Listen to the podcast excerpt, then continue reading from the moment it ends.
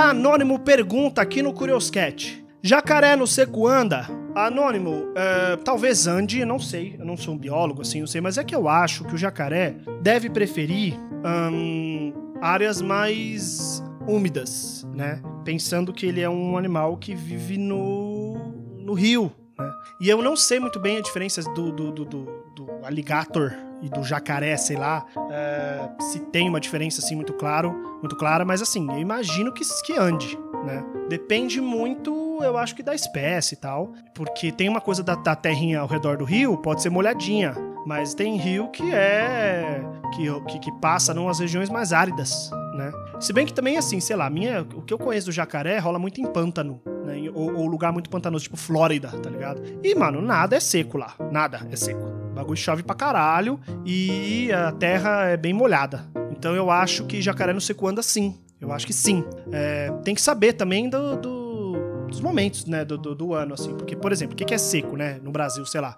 É, não sei, não sei, tem que ver. Verão, né, verão é seco, mas será que não dá pra ser seco julho? Agosto, setembro, sei lá. Setembro, por exemplo. Setembro chove?